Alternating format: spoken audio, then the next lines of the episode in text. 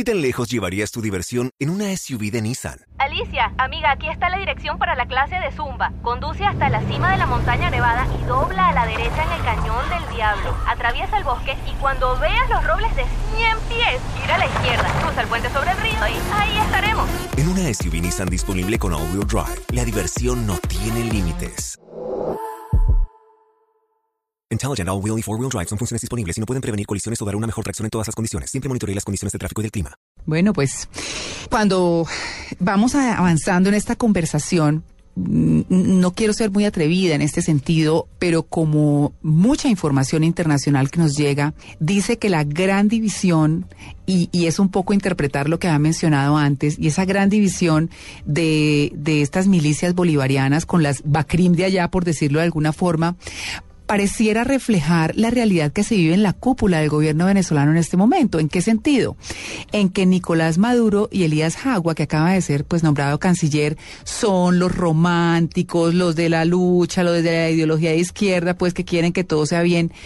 Pero Diosdado Cabello es quien dicen que está muy complicado con el tema del narcotráfico, que es como que quien más ha auspiciado el asunto y que él y sus amigos son los que han hecho que se permee mucho más en Venezuela el tema del narcotráfico. Entonces, lo que quiero significar es que pareciera que entonces allá abajo también se refleja eso. De alguna manera, yo pienso que ahí va a estar el gran reto del chavismo. Está eh, Maduro, un eh, conductor de bus, sindicalista, muy defensor de los derechos de los trabajadores. Sin mucha formación académica. sin mucha formación académica, aunque como el canciller ha manejado y ha toreado en plazas muy duras y de alguna manera exitosamente. Sí. Eh, y obviamente es el designado por Hugo Chávez. Está Diosdado Cabello, que es un militar que tiene todo el apoyo de las fuerzas militares. La sociedad política o el mundo político, el universo político venezolano está organizado de una forma orgánicamente alrededor de lo militar. Y por eso no es tan evidente que una vez se declare la falta absoluta de Hugo Chávez, eh, Maduro vaya a gozar eh, del aval y de la legitimidad de toda una población tan heterogénea. El chavismo, contrario a lo que han intentado mostrar, es muy heterogéneo. Ahora, si va, si de alguna manera se van a elecciones y sabemos la posición está muy frágil y se van Diosdado Cabello, por ejemplo, contra Hugo Chávez, eh, en estos barrios lo- el que tiene apoyo es Hugo Chávez y en su ausencia su sucesor. Así eh, le pregunté yo a Carlos Borola, le dije qué pasa entonces si desaparece su líder. El chavismo está y, este, hasta en los tuétanos de los huesos de este pueblo y va a seguir. Y nosotros decimos que los vericuetos, eh, legulleros, nosotros estamos dispuestos a enfrentarlos, como lo decía Roque Dalton, ese célebre escritor este, y para mí filósofo salvadoreño. El día en que los pobres hagan sus leyes, los ricos temblarán. Ahí están, bueno, son frases duras y comprometedoras y pues representativas, obviamente, de lo que son estas milicias bolivarianas. Yo, yo quiero como hacer un, paréntesis, Natalia, porque cuando estábamos preparando esta conversación, queremos que ustedes, eh, oyentes de En Blue Jeans de Blue Radio, estamos hablando con Natalia Orozco, que es nuestra especialista en temas internacionales. Eh, eh, hablábamos las dos como mirando, bueno, ¿qué vamos a hablar? ¿Qué vamos a mostrar? De todo esto que no se muestra siempre. Y, y me mostró Natalia, y vamos a tuitearlos en este momento, las fotos de los muros donde para nosotros no es agradable, la verdad. Eh, bueno, por lo menos eh, para quienes no militamos en guerrillas y hemos vivido la violencia en este país, y hemos dejado de viajar por las carreteras de este país, lo hicimos un tiempo, pues por todo el problema que, que, que sigue habiendo de otra manera, pero que lo sigue habiendo igual. Eh, los, eh, los guerrilleros nuestros que están como caídos, héroes caídos en estos murales de las milicias bolivarianas. Y nos estamos eh, refiriendo a las fotos de Timochenko, a la, a la- al dibujo mejor del rostro del mono Jojoy y al dibujo del rostro de Raúl Reyes, que están muy cerca donde está el eh, busto que le hicieron a Tiro Fijo. Sí, fue un busto que inauguraron, creo que fue el año pasado, en una plaza además que se llama la Plaza Manuel Marulanda. Se inauguró en el corazón de esta parroquia el 23 de enero. Cientos de militantes de organizaciones populares y colectivos revolucionarios venezolanos estuvieron, María Clara, en esa inauguración.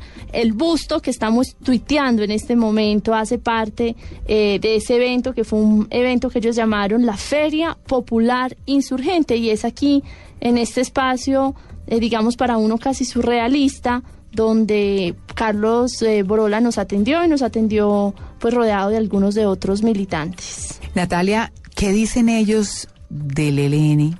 ¿Qué dicen de la ETA? ¿Qué dicen de las FARC en este momento en el proceso de paz? No sé si me estoy brincando mucho, pero es como pertinente, ya que hablamos de estos guerrilleros, para ellos caídos en combate, como líderes muertos, pues representativos de lo que ellos están haciendo y por lo que están luchando. Eh, ¿Qué dicen ellos del proceso de paz nuestro, de, de todas estas guerrillas fuera? Yo la primera pregunta que les hice, además con bastante cuidado porque estábamos en un espacio delicado, era si ellos habían, como se publicó en algún momento hace algunos años, o si trabajan aún de la mano de la ETA y de las FARC. Hemos entrelazado nuestras esperanzas, nuestros sueños, nuestras luchas y eso no está negado que lo sigamos haciendo. No está negado que lo sigan haciendo. Bueno, entonces mire, entonces ate caos. Natalia. O sea, no es tan difícil. Cualquiera que esté escuchando esta conversación dice muy bien, milicias bolivarianas apoyadas por el gobierno, con eh, busto de tiro fijo y figuras de líderes héroes para ellos caídos en combate, no solamente otras partes del mundo, sino también nuestros Colombia, guerrilleros. claro. Exactamente. Pues Blanco es, gallina lo pone. Él dice, no vamos a negar que hemos entrelazado nuestros sueños y que nuestras luchas y que lo estamos y lo seguiremos haciendo. Y también, obviamente, les pregunté entonces el proceso de paz, porque él había sido muy crítico frente al tema del narcotráfico y también frente al tema de entregar o negociar con una burguesía, con una oligarquía. Y para muchos grupos revolucionarios, no solamente en Venezuela, sino en el mundo, las FARC en Venezuela están sentadas con la oligarquía colombiana. Claro, pero fíjese, fíjese Natalia, lo que pasa, el gobierno niega sus nexos con las FARC, pero los grupos que financian no los niegan. Efectivamente. Entonces, pues a ver, ¿no? Ahí está lo que... Ahí están las cosas. contradicciones Sí. de la guerra. Claro. Las contradicciones de la guerra. Cuando yo le pregunté qué pensaban de ese, de ese proceso de paz y de que, en palabras de ellos, las FARC estuvieran sentadas con la oligarquía, se mostraron bastante eh, diplomáticos, por así decirlo. Nosotros somos muy respetuosos de las decisiones de cualquier movimiento, creemos en la autodeterminación de los pueblos y decimos que si la FARC entregara las armas no es más que la maduración de un proceso y que este, la decisión de un pueblo. No es la FARC la que entregaría las armas, es el pueblo.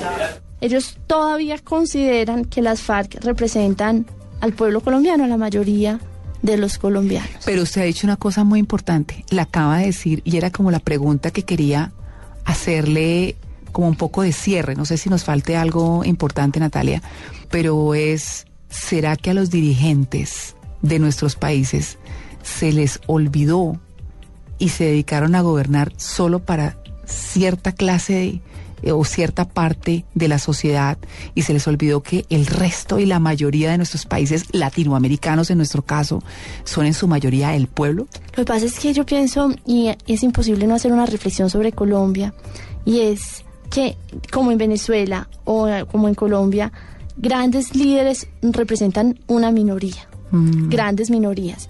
Uno lo mira, eh, estos grupos armados no representan tampoco la mayoría de los venezolanos, la oligarquía venezolana, como ellos lo dicen, o la oposición venezolana. Porque también hay mucha clase media. Claro, hay una clase media que en este conflicto está de alguna manera silenciada. Silenciada. Claro. Porque también estuve en, en reuniones y en convocatorias, asambleas populares de la oposición y Leopoldo López habló con discursos a veces muy lúcidos, reclamando el respeto a la Constitución, pero eh, también uno sentía y escuchaba arengas de, de cosas surrealistas, tan surrealistas como estos barrios decorados con guerrilleros, eh, tesis de la oposición, por ejemplo, que decían que los cubanos estaban matando a Chávez para colonizar Venezuela. No, pero eso sí, Si quiere, tampoco. le pongo un ratico para que usted Claro. vea el absurdo de, de- de estos ambientes, hay veces. Mientras usted busca ese audio, eh, me da la oportunidad de decir algo. Y es que leía de un analista internacional, no recuerdo cuál, porque pues leyéndonos como tanto para estar informado en esto, se le olvida, pero decía que era increíble que Venezuela en este momento estaba siendo prácticamente gobernado por Cuba, el país al que le estaban dando recursos, el país al que estaban sosteniendo, y esos eran los que estaban mandando. Y efectivamente eso es lo que ha generado un rechazo entre la oposición a los cubanos.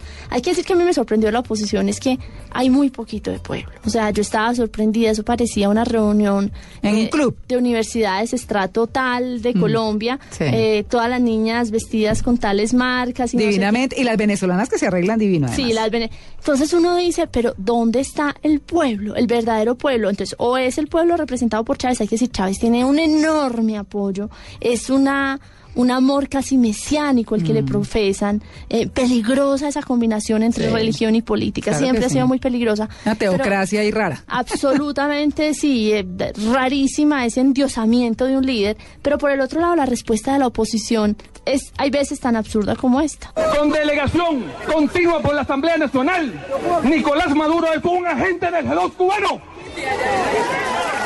Y nosotros no vamos a aceptar en Venezuela que los cubanos nos ridiculicen. Los cubanos mataron a Chávez con una estrategia única, colonizar a Venezuela. Y no lo vamos a aceptar.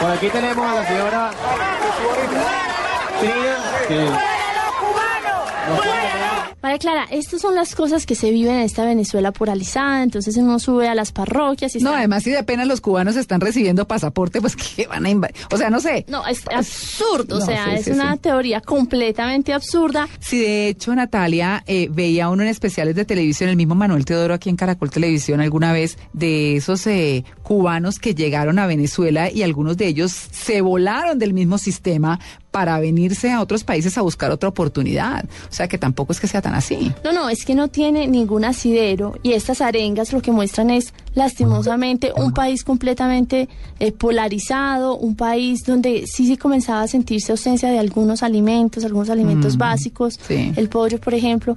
Pero María Clara, con todo el respeto que, que me debe como periodista, el bellísimo pueblo cubano, donde Mm, encontramos sí. personas eh, con una gran humanidad, que nos prestaron una gran acogida, también se sentía la ausencia de presidente. Claro, es que está como por punta y punta. Es muy complejo. La cosa es muy compleja. Natalia, un tema que no se nos puede escapar en este momento y que tiene que ver fundamentalmente como con esa debilidad que de hecho lo está la oposición, esa debilidad que tiene la oposición después de casi que llegar a una presidencia, retomar el poder y después de ya eh, empezar a bajar el volumen porque perdió algunas gobernaciones y se quedó solo con tres, si mal no recuerdo, y después de eso, pues están otra vez como en nada. Uno dice, si son tan poquitos los milicianos, son más poquitos los de la oposición, como para decir, como para retomar el gobierno, como para mover, es que uno no entendería. Cuando ve cosas tan absurdas,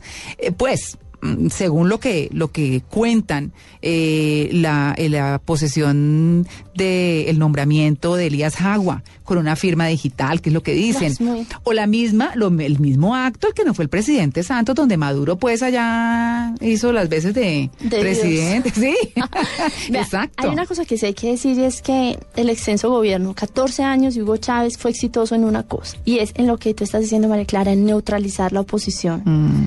A las cúpulas podridas, entre comillas, había que aniquilarlas, era lo que decía Hugo Chávez cuando estaba en campaña. Poco quedaba de ellas, recordemos en 1998 cuando llegó por primera vez al poder Hugo Chávez, el desgaste, el fraccionamiento y la carencia de líderes de los partidos tradicionales eran ya de tal magnitud, María Clara, que explican de por sí la victoria original de Chávez. Claro. En este momento no sería descabellado decir que la profundidad de los cambios que se avecinaban no calibró a la posición en un primer momento y todavía jugando con las reglas políticas del pacto implícito que había prevalecido 40 años antes, la oposición trató de jugar, de jugar dentro de un institucionalismo que Chávez en un principio no respetó y obviamente las dejó deslegitimadas. Ahora a la oposición la coge esta coyuntura después de un desgaste muy grande, después de las elecciones presidenciales, donde pierde Capriles, después de que vienen las elecciones municipales, las elecciones listas para unas elecciones locales, pero sin duda una oposición absolutamente desgastada, con graves y profundas fracciones en ellas mismas No. y con un Leopoldo eh, López o un Capriles eh, que estaban en este momento batallando en otras arenas locales políticas. Hay que decir que la tesis del país de España esta semana no es loca y es que ellos si hay unas elecciones no van a lanzar a Capriles como candidato, sino que buscarían una figura simbólica porque en este momento su candidato, entre comillas, más fuerte, se vería quemado en caso de la falta absoluta de Hugo Chávez. Bueno, pues eh, esta ha sido una conversación maravillosa. Yo la voy a dejar, Natalia, con un tema que pasamos hace ocho días eh, cuando usted estaba en Venezuela en todas estas labores maravillosas, además, porque nos muestran otra cara del conflicto, otra cara de la situación en Venezuela.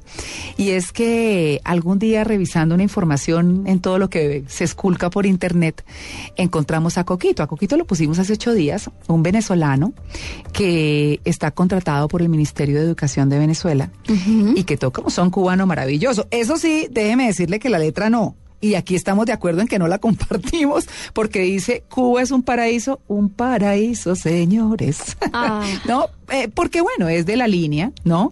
Pero la Pero bueno, música para es- bailarlo. No ah, se canta, eso pero sí. uno lo puede bailar. Perfecto. Perfecto. La voy a es dejar con plan. esa música. Coquito, que es también una manifestación de todo este chavismo que dividido, que con diferentes frentes, que con el narcotráfico metido por ahí. En sus bandas, en sus milicias. Exactamente, armadas. pues eh, de todas maneras están en el poder en este momento y son nuestros vecinos. Pero como es fin de semana, Sí. rico no pensar más en lo que dicen, escuchar lo que hacen e irnos a bailar. Listo, gracias Natalia. Listo, gracias a ti.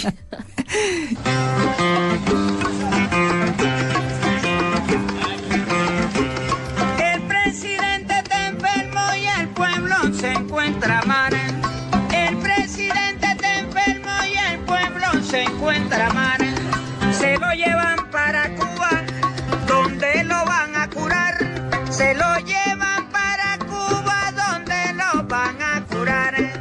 Se encuentra con Fidel, un buen revolucionario, delirando todos los médicos ahí para así poder curar. Cuba es un paraíso, un paraíso, señores.